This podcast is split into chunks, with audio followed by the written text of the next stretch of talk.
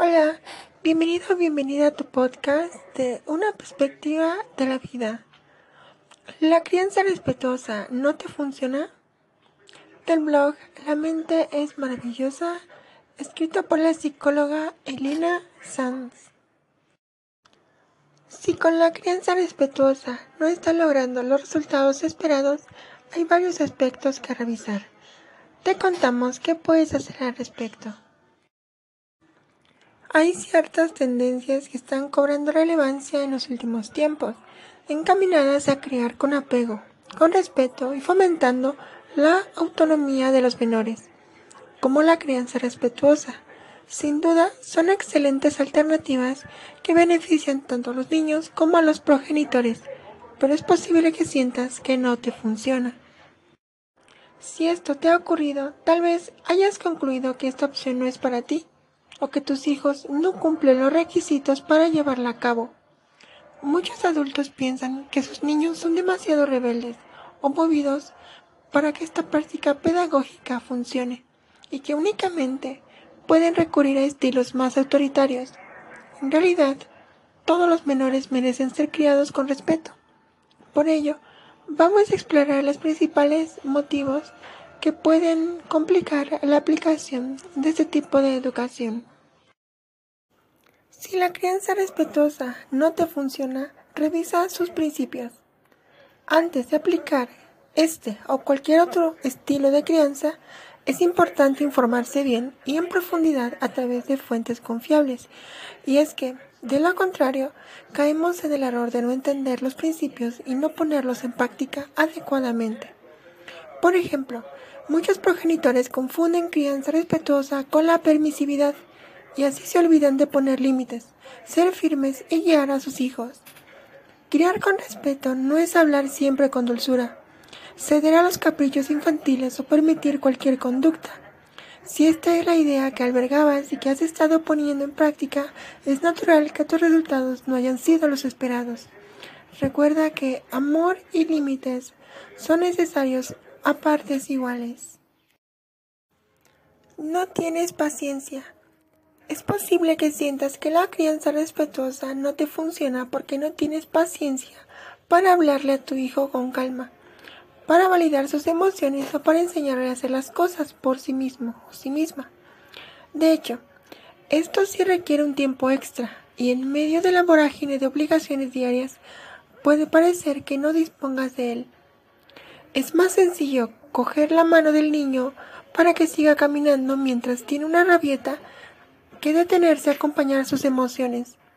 Es más práctico servirle el desayuno que animarlo a intentarlo por su cuenta. Y a veces es inevitable gritar. Sin embargo, para educar con respeto no se necesita tener paciencia, sino conciencia. Como adultos, a ninguno de nosotros se nos ocurriría gritarle a nuestro jefe, zarandear a nuestra pareja o ignorar a un amigo cuando llora. Basta con entender que los niños merecen el mismo respeto, los mismos buenos tratos y buenos modos, y otra forma de educar ya no nos parecerá aceptable. Tu hijo se ha vuelto más rebelde. Si hace poco tiempo que has comenzado a aplicar la crianza respetuosa, es posible que hayas notado un incremento en las actitudes rebeldes de tu hijo. Esto te puede desanimar y llevarte a pensar que nada está funcionando. Pero se trata de una reacción natural. Los niños suelen probar los límites de los adultos, simplemente para entender cómo funciona el contexto en el que están inmersos. Al cambiar las dinámicas familiares, es normal que surjan esas pruebas. Únicamente es cuestión de perseverar y mantenerse en este nuevo estilo educativo y paulatinamente los pequeños irán entendiendo el cambio y transformándose también ellos. El niño aún llora. Algunos progenitores descubren la crianza respetuosa en un intento desesperado por aprender a lidiar con las rabietas de sus hijos. Por ello, pueden sorprenderse al comprobar que éstas se siguen produciendo y que sus niños aún se frustran, lloran y se desbordan emocionalmente.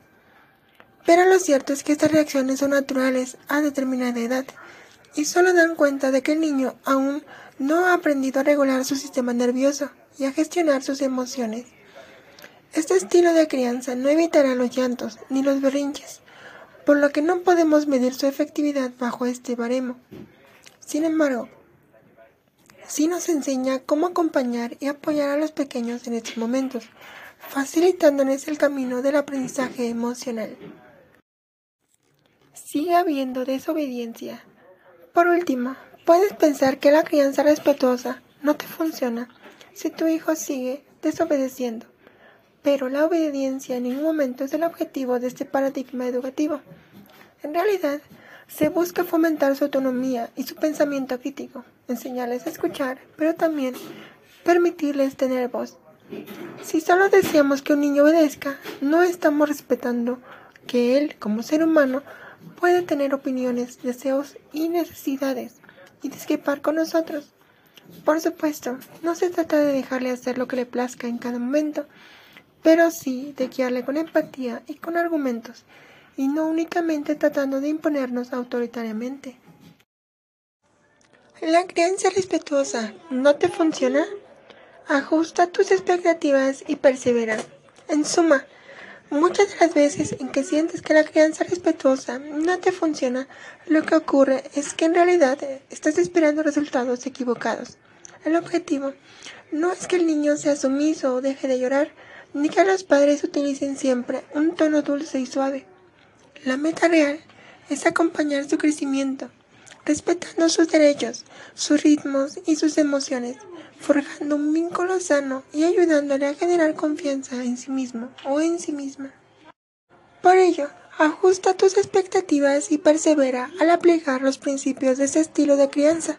En poco tiempo verás cambios muy positivos, no solo en las reacciones de tu hijo o hija, sino también en tu propio estado de ánimo y en vuestra relación. Reflexiones finales. Bien, esta será una nueva sección en los podcasts en las que, bueno, siempre hago las reflexiones de todo, pero nunca las grabo. Me gustaría compartir con ustedes esto porque eso me pasó. Cada lectura es un recordatorio para mí de que mm, tengo que empezar a aplicarlo en mi vida y yo también tenía la idea equivocada de la crianza respetuosa, esperaba ver resultados pronto y que esto mejorara significativamente la relación con mi hijo. Pero pues no. Estaba esperando equivocadamente que sea más obediente, que haga lo que le digo a la primera, que me escuche, pero la verdad es que he notado todo lo contrario. Justo lo que decía la lectura, ¿no? También creo que siento que he tenido demasiada permisividad porque a veces no sabemos dónde está ese límite, ¿no? Es a veces difícil saber dónde está y dónde estamos parados y cómo continuar, ¿no? Así que creo que es muy importante darle esa observación a esta lectura porque este creo que muchas personas que conozco se han rendido con ese tipo de crianza porque efectivamente tampoco ven los resultados. Esperan que, que los niños sean más obedientes, sobre todo, ¿no? Todos queremos eso, esperaríamos eso, pero creo que es contraproducente, ¿no? Como lo dice la lectura, necesitamos fomentar más su pensamiento crítico, la forma en que piensan, la forma en que se expresan, que ellos sientan que tienen esa voz, ¿no? Esa opción de participar, de, decir lo que piensan sin temor a represalias, como una libertad de, de poder hablar, ¿no? Al momento en que estoy grabando este podcast, mi hijo tiene 6 años y bueno, estamos en una etapa difícil en la que él ya se expresa de forma más asertiva, pero pues sigue haciendo berrinches, sigue desobedeciendo y muchas cosas, pero esperemos que este recordatorio me ayude a hacer mejor mi papel. Y bueno, no desanimarme nunca.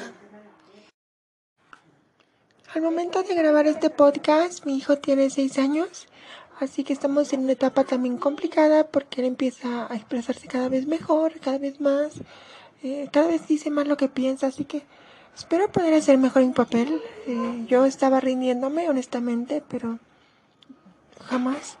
Creo que no debemos de rendirnos ante este tipo de educación, que es lo mejor, porque el día de mañana no lo van a agradecer. Muchas gracias por estar aquí. Hasta la próxima.